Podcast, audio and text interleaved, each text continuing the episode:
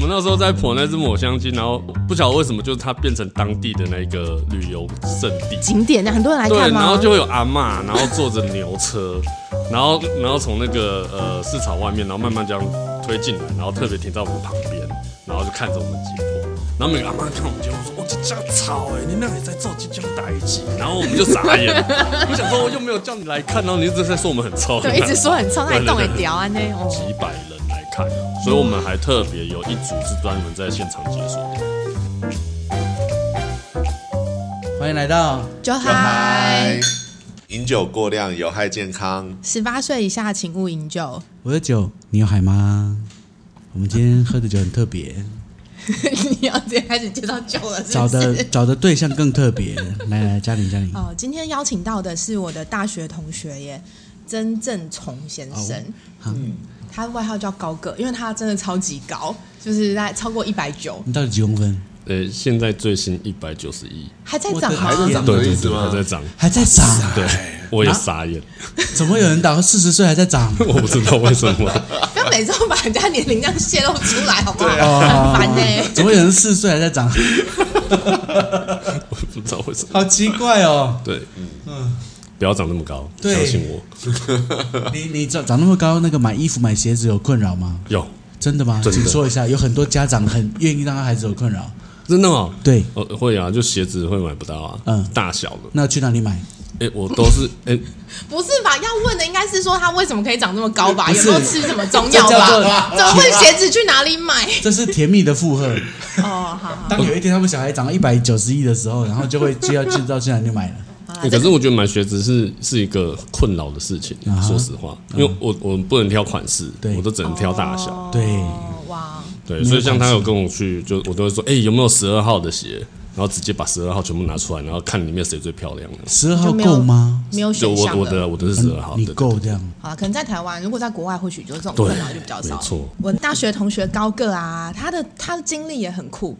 他就是我们以前是念水产养殖系的嘛，啊。然后我知道他从以前就很喜欢海洋生物，就大学就开始去当鲸豚志工。哦，对，然后后来研究所也是一样，我们是同一个都是做海龟对。实验室对相关的，是。嗯，所以今天很开心可以邀请他来，然后分享一些跟鲸豚有关的事情。嗯。嗯，嗯，今天要讲鲸豚，来高哥。嗨，介绍你你大学那养殖跟鲸豚是什么？为什么会有交集？哦，其实也是有个学长，呃，名字我忘记了。呃，不过那个学长那时候看到我就说，哎、呃，应该讲说，其实是我这个高中的时候，高中毕业那段时间，然后刚好有台大有一个金屯营，然后他就是邀请高中应届毕业生，然后去花莲、台东的实体平那一带，然后去参加一个金屯的活动。对，然后那时候我就想说，哎，毕业啦，就来暑假也没事做，然后就去报名了，顺便等放榜。嗯，对，所以那时候我们班就有一群人，然后就去投，然后就运气很好就中了。那时候我们有问，他们说全台湾大概两千多人报名吧，他只收八十个人这样，哇，很然后我们就运气超好的，对，真的，对，然后就是那一次去，然后就真的到一个地方待了不知道几天，然后每天都在讲金豚课，嗯，然后就把我那那群大学生就把我们当做金豚，把 我们当对。把把你们当做鲸豚对对对，因为他例如说他要让我们知道什么叫鲸豚的紧迫，被那个赏金船包住的感觉，嗯。所以他们就把我们关在一个房间里面，啊。对，然后关在一个房间里面之后，就一群人，然后就是在站在我们周围一直看我们。啊对，然后他说为什么？他就他后来就解释为什么要这样，因为赏金船就是这样。就是有人观赏的密室逃脱。对对对对对对对对对啊！可是也是那个那一次的活动，然后第一次到海上看到鲸豚。出海赏金对啊，我运气很好，我们那天我们那时候去是台风尾，嗯，所以呃，我们从史蒂平出去的时候，那个涌浪是两三公尺，嗯哼，对，所以我们那时候坐那个海鲸号的前面不是有标台嘛，那标台是会直接插到水里面，然后再浪出来的时候再上来。天啊！第一次就直接是最高阶的那种，原来这个运气很好，是一个反话哎。对，哎、没有，真的，因为我们那时候看到四百多只的热带斑，哇我的整船周围全都是海豚，然后就在那边跳，就印象深刻。就后来就是然后全船的人都在吐嘛，大概一半都爱吐太啊，我运气好一点，就是我不是不会吐的，所以我就看别人在吐，天生不会晕我船哦。我就看别人那边吐，然后就哦，好辛苦哦，然后 好讨厌哦，对啊，就直接筛选嘞，就真的直接就啊我就是适合，因为旁边都是海豚，大家都在吐这样。所以后来大学的时候，学长那时候问我，那时候好像金豚仪收掉了，嗯。嗯。对，然后可是有个学长刚好在金豚协会，嗯，所以他就说，哎、其实你可以去金豚协会当志工啊，然后就好，就就去了这样，哦，就开启了这个，对对，其实那是一个开始。嗯，哇，这开始也太震撼了点，对啊，在惊涛两骇浪，三米的，这样哎、子其实真的还蛮好玩的，因为第一次坐，哎、那时候是我第一次坐渔船，那个是渔船改造的赏金船，第一次。然后第一次觉得，哦，原来船是可以跟那个海盗船一样这样荡来荡去的，我就觉得蛮有趣的。哇，你真的很适合哎！很多人可能是做完这个就打退堂鼓了，但反而是开启了你跟金豚的接触。哦对对对，嗯，没有错，没有错。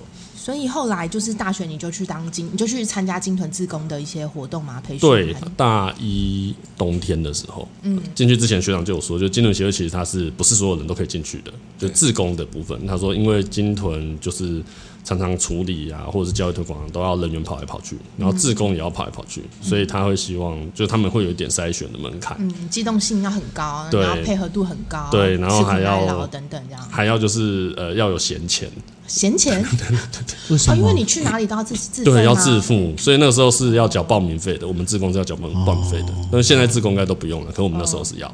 对啊，那时候去的时候，呃，我那时候应征我的面试我的专员是于心怡，对，心怡就乌拉，这应该大家都很熟悉。也是在海洋，对，怎么说？就是前辈越抹越黑哦，有一集会找他，对对希望可以对，到时候我会叫他前辈。对，然后心怡看到我的时候就说：“哦，你上了。”那我为什么为什么为什么？这样？一看到你就上了，直接看面相，是对，他就说：“？因为你是男生，所以你就上了。”我就哦好，男生的原因是因为自贡很缺男生，对啊，就自贡都是女生为主，啊，很少有男生。然后因为我又大只，所以很少有大只的男生。意思就是苦力、对劳力活会需要人这样子。对，所以就很长就是这样。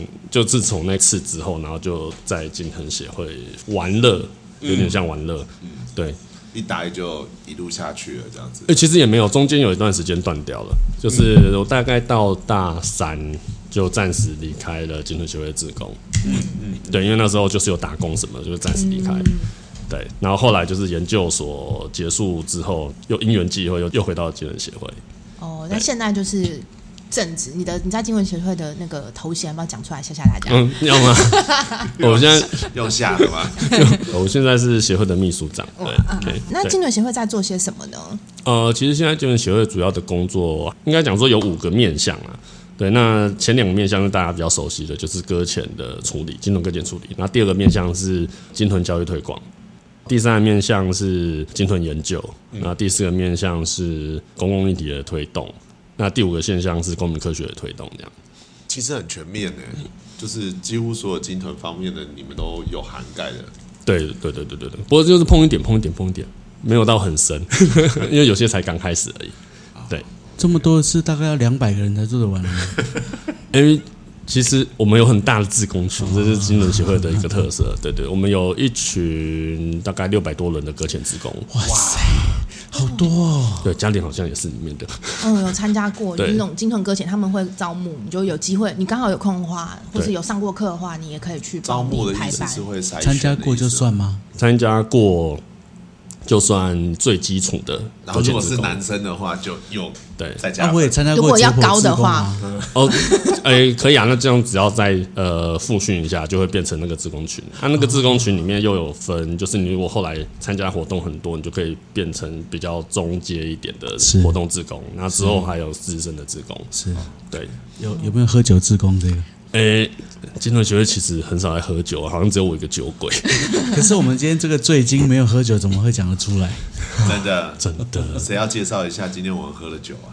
今天这一支哈叫做醉金，我当初就是一直很想要找哈一支跟金豚有关的酒，然后找高哥来，嗯，然后一直找不到，结果就朋友介绍我这一支，它的那个 logo 就是一只大刺青，然后非常开心的在菊尾往上游，然后它是呃日本的醉精，然后且特别纯米酒，然后呃十五趴，这支真的很好喝，来我们喝一下。喝喝起来很顺诶、很在清爽，清酒里面都已经算叫做非常非常顺的。嗯，很干净，就这样流下去了。对对对对，嗯，有一点点果香。嗯，如果我还蛮喜欢它的果香，说实话，喉咙里面，然后最后吞下去以后会有一个甜甜的味道。嗯，嗯，甜甜的尾韵。嗯嗯，这支醉金真的很不错我会形容它是一支很温柔的。哦，哎，真的温柔以清酒来说，清酒已经叫做跟所有的酒比起来，已经我觉得个人觉得已经算很温柔了。嗯哼，这就是那个酒精的刺激没有那么强烈，可是这个醉精喝下去真的就是、嗯、很顺，就这样下去了。温柔的。嗯，高哥有跟金金豚温柔的互动过吗？温柔的，温柔的互动。海上赏金的时候哎、其实海上赏金比较不温柔，不温柔，为什么？因为海上赏金可能是看多了，你知道吗？所以看完就是哦，海豚好记录，就已经变成例行公事了。啊，比较温柔的反而是在救援池里面会比较温柔。是因为他破杯不要叮当，所以温柔。对啊，而且他很温柔的对待他吧。对，对对对对对。对，温柔的对待他。对对对对对对对。对，我记得赵伟有跟我们提过，你第一次有去参加过类似像是金屯救援的感受嘛，对不对？你也因为金屯救援认识很多梅啊，那个今天不提，但是 对不起，你灌我太多酒了，我讲太一定要爆一些赵伟的料，对，很好，你做的很棒。每次都爆我的料不行。对，所以赵伟，你要不要讲一下你去那类似当金豚自工的时候，那个时候感觉？我也有一次很跟海豚很温柔的互动，几那个时候是大学吗？还是硕班。硕班？我那个时候啊，应该硕三，然后硕三的时候，论文写到一个有点瓶颈，然后写不下去，然后就会去开发各种不同的就是专长或是兴趣。我那个时候刚好台南的那个市草，那个台江鲸豚救援小组那边搁浅了一只平鼻海豚。我就去去去协助，我是去当鲸豚志工，然后有了海龟救援的经验或者海龟研究的经验，去当鲸豚的，我才发现我的妈呀，救海豚好累哦，那真的是比海龟累到爆炸的一件事情。真的，形容一下，形容为什么？你有我们海龟哦，比如说我在蓝屿，我就是七九十一一三这五个时间去巡逻就好了，然后一点巡完两点没有龟，我就可以睡觉了。嗯，然后我就是整个白天都是我睡觉的时间。可是海豚不是，海豚如果搁浅上来破杯，那个就是睡在加护病房，你就是要二十四小时都有人去救它。然后海豚又不用把自己浮起来，你就是要有人两个人泡在水里，拿着那个担架，还要把它提起来放下去，提起来放下去。教授说说要让他感受到还在海里继续游泳的感觉。我想说我的妈哎呀，这个真的假的？所以就两个人二十小时都有两个人所以在海里把它在水池里把它提起来放下去，所以永远都有志工在那里。我感受到温柔的那一次是这样。我那个时候哦礼呃，我礼拜三跟礼拜五我有课，所以我一般都是礼拜五下课之后就做坐那个巴士去台江去台南，然后去救海豚，就要礼拜三凌晨大概六点，然后再坐巴士上来基隆。我刚好八点钟八点半我可以进到教室里，然后开始上课。结果那个时候有一次，我到达那个台南的时候，大概是晚上九点十点左右。然后那个时候那些那个伙伴跟我讲说：“哎，赵文，你进去睡觉，然后等一下换你轮那个大夜班，我们就轮上那个小夜班。”我说：“OK，好，我继续睡觉。”结果那那一天晚上，因为平常在基隆写论文，所以其实都没有在睡觉的。然后那一天真的睡得非常的香甜。当我醒过来的时候，我说：“哇哦，我怎么可以睡这么饱？”然后哇。风光明媚，阳光普照，鸟语花香。哎，干，阳光普照是什么东西？我要轮大夜班，怎么阳光普照了？不对，我看看时间说，干，现在已经七点了，我赶快冲下去。其实我是说赶快冲下去，是心里很着急，但是蹑手蹑脚，我很害怕惊醒了什么什么东西。这样，我心里很焦急，但是蹑手蹑脚的走到那个池子的旁边，我看到所有的人非常非常温柔的定看着你，温柔的，然后躺在池子的边边，然后又坐又卧又躺的在池子的边边，然后那一只平鼻海豚在池子的中间，非常平静的飘在那里。我说：“哎，怎么了吗？”他说：“没有啊，就这样。”大家都在等你这样子。他、不是说那个 我大夜班，你大概两点要叫我起床。啊 他说：“对啊。”我说啊，怎么怎么没人来叫我？我说，他说，哎，海豚啊，你看了，你看了，就是他不好啊。我说不会啊，他看起来很好啊。这一句话就引起了他们的暴动。他说，看，就是 你刚刚下来前十分钟才比较好。从他们本来要来叫我的两点钟到我醒过来下去的七点钟，这五个小时之间，随时那只海豚都在躁动，然后随时都有人跳进去要把它保定。可是把保定就是固定那只海豚的意思，这样。可是它随时就会大力的摆尾，然后保定通常是比比如说平比海豚大概几米，三公尺，三米三米整全长三米，但是都要六个人去保定它，左三右三，对对对对，然后用整只手背去抱着它，把它夹在你的腋下，用你的身体跟二头肌把它夹着，紧紧的左三右三夹着，这样才可以把一只破杯大概一百八十公斤，原本应该长到两百六到三百六到四百公斤的海豚才可以固定住。然后连这么已经是住在加护病房的平比海豚，然后被这么多人保定。他说，从大概一点多、两点到七点这之间，随时只要有人跳下去，那海豚就会很激动的啪啪，然后大力的摆尾，把这六个人甩开。这六个人只好就抹抹脸上的汗水跟池水，然后再跳进去，再握着它，然后又啪啪又被摆开，就这样从两点一直弄到七点。所以根本没有时间有人来叫你。没有，完全没有时间有人来叫我，然后他们都累到半死。我说：“哎，不会啊，现在看起来很好。”我说：“ 看，就是因为二十分钟前才好一点点。”然后他们就讲说：“交给你了，我们去睡觉了。”我说：“你们刚六个人搞了一个晚上搞不定的事情，叫我一个人，我我我我哪有办法、啊？”然后我就穿上青蛙装、水铐，然后很紧张的走进那个水池里面，然后边走边想说。你你你你你你你就这样子哦，你你你你不要醒过来哦，这样就好了哦。然后我就轻轻温柔的抱着她，然后我跟她讲话，我跟她说那是一只母的那个平比海豚，是一个少女。我跟她说，哎、妹妹啊，刚刚你应该累了，等等一下哦，就只有你跟我，也没有别人哦。然后我们要互相帮忙哦。然后你要安静一点哦，啊啊，哥哥哥哥，哎，我我唱歌给你听。天哪！又来了，我觉得前面都在铺陈，然后他等下就要开始唱歌了，好可怕哦！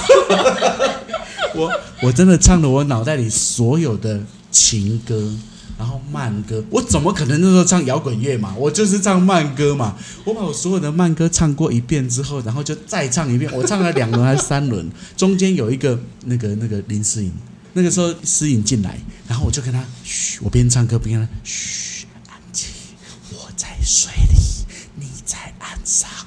那个时候的工作就是水下那个人哦，要每隔多久要测一次心跳，大概一个小时左右。然后岸上那人要记录呼吸，多久记一次？呃，呼吸不一定，可半个小时或者是一直记都有可对，能。反正最少就是 limit，就是水上一个，水下一个对。那时候就他在岸上，我在岸下。我想说，嘘，安静一点，我在这里，我等一下测完就告诉你。他就跟我比，OK OK，我就边帮他比说 OK OK。所以我刚刚那个是我对哦金豚温柔的回忆。考哥，你对于金豚有没有什么温柔的回忆？如果是温柔的回，应该是第一次做活体救援吧，对不对？因为其实刚刚前面有讲到，就是呃，我之前是金豚学会的志工嘛，对对，在志工时的阶段，我几乎都没有碰过活体的金鱼海豚，嗯，对，然后一直等到就是我后来又回到金豚协会的时候，我才第一次做活体救援，所以很多认识我的金豚朋友就说：“啊，什么？你十多年前你都没有碰过活体吗？”我说：“对，没有碰过。”都是在解剖的，对，都在解剖他们，对对，对这样子听起来是不是有一点 所以他们觉得我很幸运呢、幸运的？对啊，因为就是嗯没有碰过那种，就是哎，突然死在你胸口，什么什么都没有。然后我第一次又是很顺利，就是呃，是一只小抹香鲸，然后三点多公尺，然后活力很好，一直在泳池子里面绕圈圈，然后绕到就是所有人都觉得他在干嘛。然后，这么活泼的意思。对对对，然后没有人想下去水面搬抱它，什么都没有，也太然后他就绕健康了对，就很健康，然后就很顺利就把它带出去。我就觉得，哦，原来救救援是这样啊，哦，好轻松啊，这样。可是这其实是不是很难得？对，这很难得，这很少见。通常像这种鲸豚救援啊，然后活体，然后可以野放的比例大概是占多少啊？整个鲸豚搁浅的案例里面，诶、这几年如果是从这五年的数字来计算的话，大概有进池子，大概有百分之四十五会进池子。嗯，对，那四十五里面大概有二十五 percent 左右大概可以出去，所以另外那个四十五减掉的话，百分之五十五是直接就就后来死在池子。哦，你说另外的百分之百分百分之五十五有可能是在运送过程会离开死亡，或是在沙滩上，在沙滩上死亡啊，有有一部分大概百分之十是马上会可以从海边退回去的。哦，就是非常状况很好的，对对对对像这很难得很难得，所以其实可以回去的是少于百分之三十的，就是嗯对，累积起来，是累积起来大概三十左右。这样存活率其实算很嗯低耶。可是跟早期台湾的整个比较数值来看，已经多很多了。嗯，在十年前的统计数值大概只有十 percent 对。可以回去，对啊，这几年比较好一点，有到三十这样。我们进步了吗？哪里有一些改善？嗯，改善最大应该是医疗的体制，嗯，就整个医疗能力，不论是人员素质，然后还有就是救援系统的建立，这这几这一些都比早期好很多。嗯，对。那其实金屯是非常吃人，金屯救援是非常吃人力救援能力的。对，那人力的建制是到现在才有一个呃成果，对，所以才可以让现在有比较好的呃成功率这样。嗯，对，了解了解。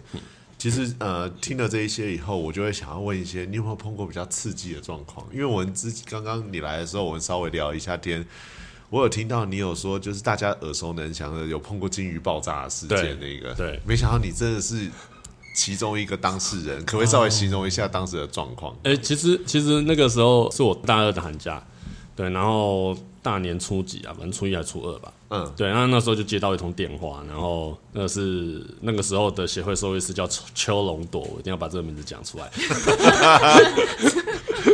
对，就是他，他，就是他害到我的。好，我记得那那其实我跟龙这样子记，不是爱就是恨。呃 龙总其实很人很好啦，对，然后其实因为我那时候是解剖组，嗯，对，然后他就只要有任何结果都会打给我，然后我就我记得我那天是在呃国父纪念馆的那个大广场接到电话，然后他说：“哎、高哥，我是这样，哎、有搁浅要不要来？”我说：“好啊，好啊，啊在哪里？”他说：“在台南。”那我就说：“哦，好啊，好啊，啊多大只？”他说：“不知道。”然后然后我就问他说：“那什么种类？”他说：“不知道。”然后我心里就很纳闷啊，就是你多大只不知道，你什么种类也不知道，那我要怎么准备？他说：“没关系，你来就是了，来就对了。对，来来就是了。”先骗来再对说。所以我那时候就就按照以往经验嘛，反正啊顶多三五公尺，然后一天应该就结束了，所以我就带了两套衣服啊，冬天，然后因为我本身很怕热，所以就带了两套薄长袖，嗯，然后就薄长袖塞到包包里面，然后呃带了一千块还两千块的那个的的的费用，然后就搭火车下去了。然后到台南的时候，他就说：“哎、你到成大那个校园里面的某个集合点。”然后他就来把我接上车。然后接上车，我就觉得奇怪，为什么要接上车？对，就就一直开开开开开开到开到呃现在那个市草文市草市草市草健身中心那附近，然后就放我下车，一放下一放下车我就傻眼，就看到一个十五公尺的巨兽躺在我前面，然后跟我讲说也不知道什么东西，我就傻眼，完蛋了，我只有两件衣服怎么办？对。真的是被骗去哎、真的真的对被骗去了，对、啊，所以那就是爆炸的那一次，对，那是爆炸的那次。然后我我到现场的时候，他才刚拖到，然后他们就在说那个、那个板车拖拖板车的司机就一直在抱怨这一趟很亏，因为那个那一趟那一趟在运的过程中，他的托板断掉。对，所以他原本是一块托板车，后来不是是两块拖板车，因为中间快断掉，那两块两个托板车在那边载。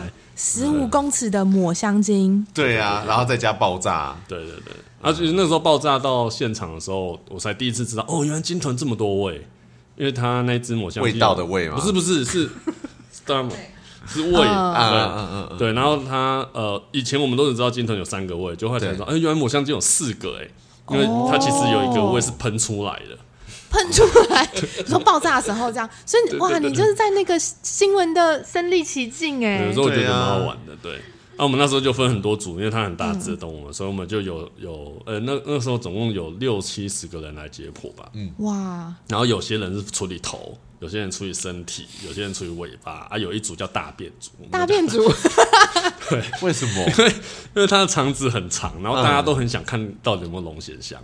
大家吗？对对对，然后就有一组就是两个人吧，我印象中是两个人，然后两个人就是他们就是要去清理肠子，嗯，然后肠子里面，他第一天肠子切开来，他就满手都是黑黑的。然后他又说：“你看我的手，我今天一整天都在摸大便。”然后后来我们就称为他大便族，因为他十天都在摸大便。哇，所以你们这个解剖经历了十天，对对对对才处理完呢，天哪，有两个人从头两个到尾都在赛里十面。十天，好特别的经历他们哦。有他们有发财吗？后来 他没有发财，我应该是永生难忘吧，因为你十天都在闻那个大便的味道，我真的觉得这太难得了。我天哪！对，然后连那个就是第一次呃解剖都用那个小山猫，嗯，对，然后我们觉得为什么用解剖解剖要小小山猫，就后来就用那个王王那时候王建平老师嘛，就拿那个电锯，电锯，对对 用电锯来对，因为锯吗？没有人知道要怎么切嘛，所以就想说，嗯，那我们用电锯看看可不可以切开它。对，然后那时候王建平老师就拿了一台电锯，然后还在我们面前那么哒哒哒，然后就听到那个电锯的噔噔噔噔噔噔的声音，然后就看到他站在那个尾干的前面，然后就开始拿电锯往下，然后大家一开始很兴奋，就哦，要切哦，要切哦，然后就往下就看到他卡在尾干上，就哒，然后骨头肉就喷没有没有是喷不出来，没有东西喷出来，然后他被弹回来了，根本锯不下然后他再去。逮，就这样逮了三次，然后然后？连皮连都下去皮都去了。对骨头啊对，没有尾巴而已，尾他说干。连皮都下不去。对对对连皮都下不去对对对太夸张了真的真的。然后硬到这样，然后然后那时候王王俊平老师切完之后就转头过来，然后就看着我们，哎，切不下去了。然后我们所有人都傻眼了，我们不知道怎么办，就十五公尺的巨兽在前面，然后一直在流血，一直在喷油这样，然后一群人在那边傻眼这样。第一前第一天第二天的事情这样。后来怎么办？哎后来就从那个就想办法要切，要先切一块大皮嘛，因为要切大皮我们才可以处理肉，所以那时候就呃就拿尖刀，因为那时候还不知道有什么呃破金刀什么的，然后就拿普通的小尖刀，然后我们就第一天的策略就是好，那我们先想办法把一块皮切下来，对。那你可以想象那一块皮大概就是 A 四的大小的那个海报，花很多时间，花一整天就只切这样一块皮，哇，是有多韧才有办法对对对哦但是那个皮的皮，因为金金金金子的呃，应该说金金豚的皮肤下面会有一层一层厚厚的脂肪，那那个脂肪大概是我的手掌的长度。对，然后我手掌该有快一只酒，一只正常酒瓶的长度这样。对对，然后所以大概十五公分。对啊，这我我我还在想说这是一个单位吗？一支酒瓶在我。们节目以后单位都要用酒瓶，好，报告师，体那个容量都要用那个什么几毫升，对对对几个对对，啤酒罐就是一。个啤酒罐的。对对对，对那里有一个啤酒瓶，都还蛮好用的。对对对。然后我们记得我们就拿那个刀这样一直在那边切，然后那时候切进去的时候，因为以前切小只的刀不会钝嘛，那你切大只的，就是你这样伸缩几次，然后刀就钝了。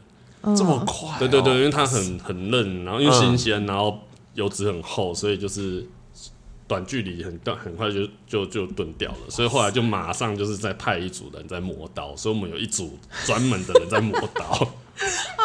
有磨刀，然后处理大便、处理头，然后处理身体、处理尾巴，这样。哇，磨刀组、大便组，对啊，这很特别对。对对，真的是很难很难想象很。很特别的。啊，我印象中最深刻的是，就是第一块皮花了一天取下来，然后后来后来就是有比较顺利进展，然后等到呃腹部的肉跟脏器都拉出来之后，我就站到那个胸廓里面，你站进去，就是我是整个站进去，然后肋骨在我上面，然后盖过我，然后我站在他的下。还不会卡到吗？天哪所以这个胸廓就有超过一百九十公分呢。两米耶！哇对对对，超酷的。然后就上面在滴血，然后就带着雨衣，然后我就觉得好酷哦！天哪，这好大。这好特殊的经历哦。对啊这你真的是死而无憾的。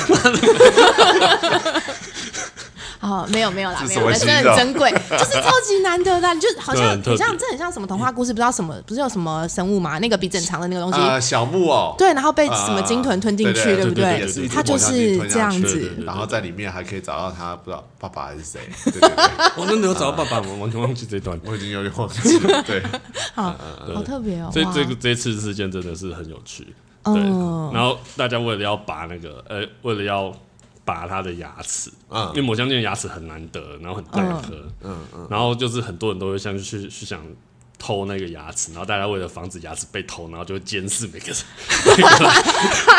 监视每个来拔牙的人。所以牙牙齿长什么样子啊？嗯，它是齿齿茎，齿茎它是它有点像犬齿，就是狗的犬齿啊，然后每每一颗都是啊，只不过它的牙齿很大，它的牙齿大概一个牙齿就是我的一个拳拳头，甚至两个拳头叠在一起的啊，就是一罐啤酒的大小，哎，对对对对对一颗，牙齿就是一罐啤酒的大小。嗨嗨嗨嗨嗨嗨！好可怕、我们 unit 就是用 B 来，对所以什么东西都很大，你就那时候想象，那时候到现场就是什么东西都很大，然后你就觉得天哪，怎么会有这种生物，这样很酷。好帅！我想要知道是后来你们因为这样切实在太困难了，你们后来怎么切的？是跟早期那个捕鲸时代一样，真的拿那种板画上面画的那种金鱼刀，像铲子一样这样？是是，那个时候我我有点忘记是是不是王建平老师，然后后来他们有找到了三四把，就是很大的那个叫呃，他们叫什么什么刀，我忽然忘记了名字。嗯嗯，对，然后有三四把，然后真的就是有一根长长的棍子，然后前面有一个非常长的刀刃。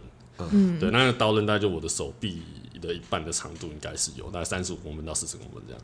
然后就在上面这样用画的，然后上面用画的，然后下面的人就是用线绑着金子或绑着金肉，然后往下拉，这样你才有张力，可以把那个筋肉跟金子化开。哎、那真的是跟版画上面画的，就是早期人家在捕到金鱼的时候，上面的人切开，然后下面要很多人把它给拉下来，对对把金肉给剥下来的感觉。对，就是很特别，对。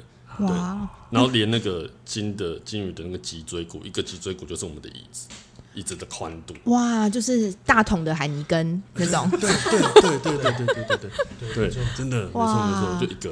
然后我们就是一个人搬一颗这样，然后搬一颗就很重了，然后不予阑珊，然后放到旁边，然后全身都是金子的油，金鱼的油这哇样，回去洗不掉，对不对？洗不掉啊。你们啊所以才带两件衣服而已啊！对对对啊，所以就是这样说才说被骗了，因为我就只有两件衣服。可是那个味道应该很，其实后来是没有没有已经习惯了，习惯了。后来都嗅觉可吃对是你习惯，你的隔壁的人不习惯啊。呃，所以我们我们所有的那个团队都是住在那个解剖解剖站的附近，然后当你解剖完，你要坐车回台北的时候，别的车上的人不习惯啊。所以我们 哎、其实我们在解剖完的那一天晚上啊，那时候王老师就很开心，就请大家吃饭，所以我们全部人就是换上新衣服，真的是换新衣服，然后洗澡洗了两三次，然后换新衣服，然后到那个，我记得印象深很刻很深刻的是，我们到一间居酒屋吃生鱼片。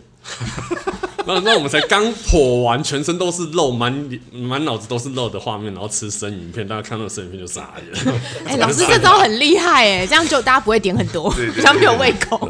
没有什么那那一次真的是蛮特别。我们那时候在剖那只抹香鲸，然后然后不晓得为什么，就是它变成当地的那个旅游胜地。景点很多人来，看吗？然后就会有阿嬷，然后坐着牛车，哦然后然后从那个呃市场外面，然后慢慢这样推进来，然后特别停在我们旁边，然后就看着我们解剖。然后每个阿妈看我们节目说：“哦，这家吵哎，你那里在做这种代志？”然后我们就傻眼，我想说我又没有叫你来看，然后你一直在说我们很臭，对，一直说很臭，那你动也对对对屌啊那。哦对对对对不过好险是在市场，就是没有太多人。对啊，哦，那哎、其实那个时候真的超多人的，我每天每天都有几百人来看，所以我们还特别有一组是专门在现场解说的。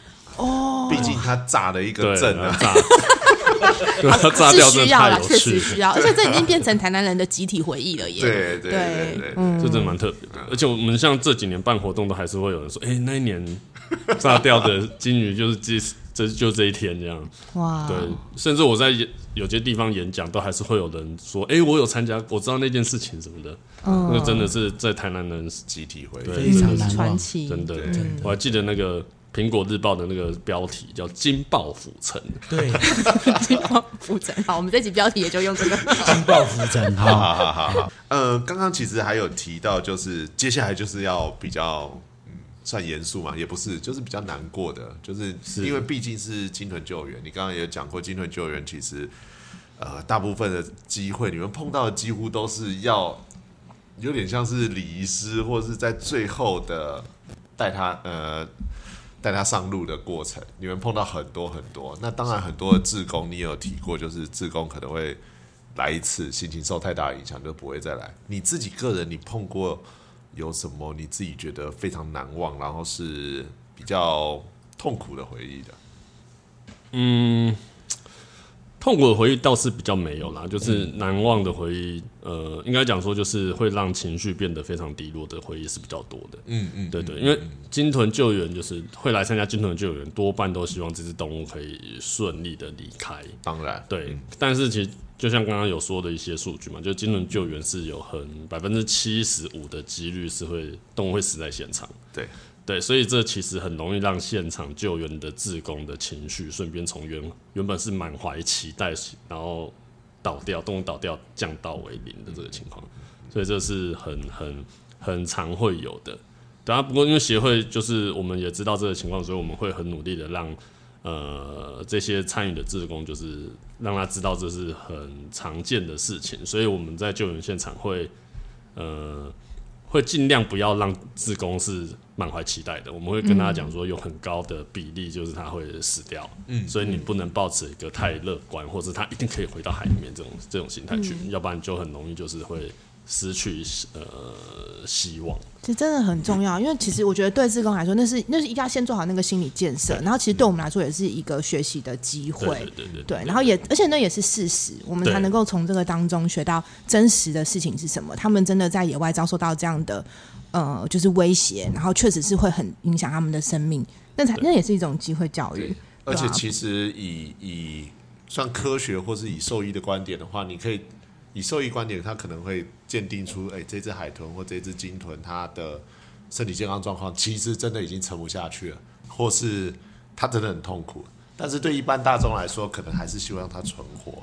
之前你有提，呃，你刚刚有提过是一个二零二二的那个超齿海豚的例子，你要不要讲一下给大家听？嗯，那三只其实是比较特别的，因为那三只是在呃巴黎，巴黎的。蛙子尾沙灯搁浅，嗯，我还记得，对对对，那那个新那只那三只是蛮蛮特别一个案例。那他们进来的时候，当下现场判断就是动物非常的紧张。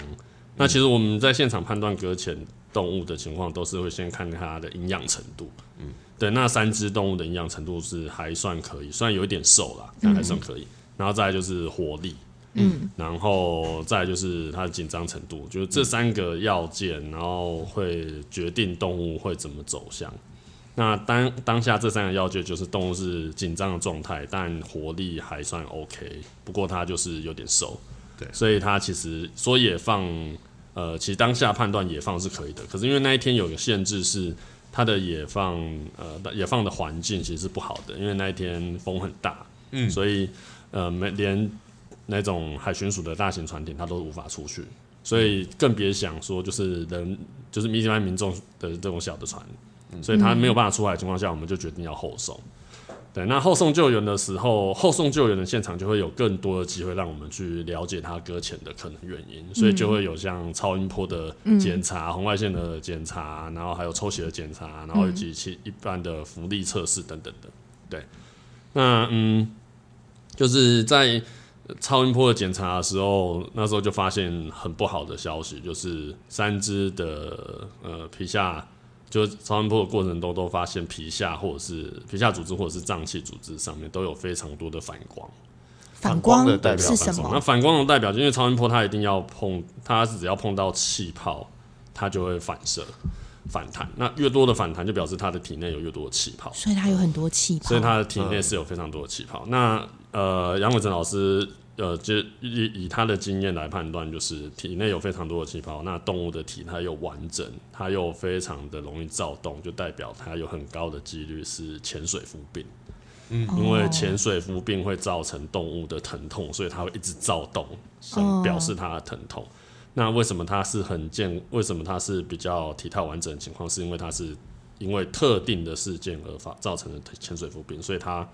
嗯，快速的上升，造成体内气压的变化，这样，所以呃，这种情况就是让当下协会所有的呃呃正式的人员呃就会觉得这是一个很糟的结果。为什么？对，因为在潜水夫病，在金轮救援的潜水夫病的 SOP，其实需要帮江东安乐死的，对，因为他是一直在痛的状态。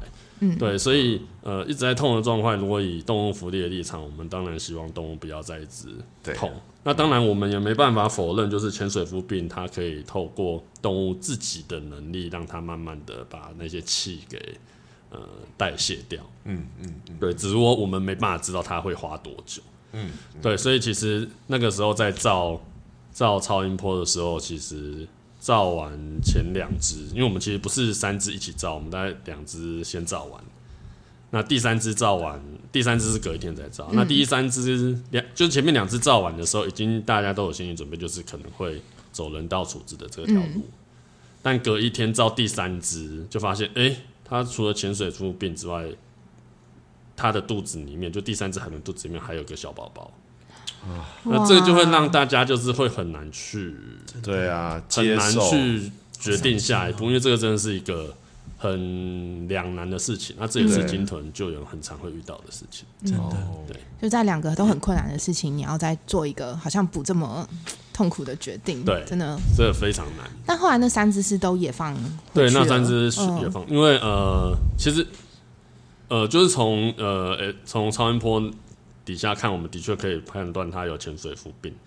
但是，呃，以目以当下的人为的附件的环境，我们没办法让动物更好了。对，所以就是能让它更好，只有大自然。所以那时候考量就是我们要怎么走，可以让动物是最好的。那就只有两个选择，一个就是让它放回去，然后呃，让它靠自己的能力回来。那另外一个就是人道处置。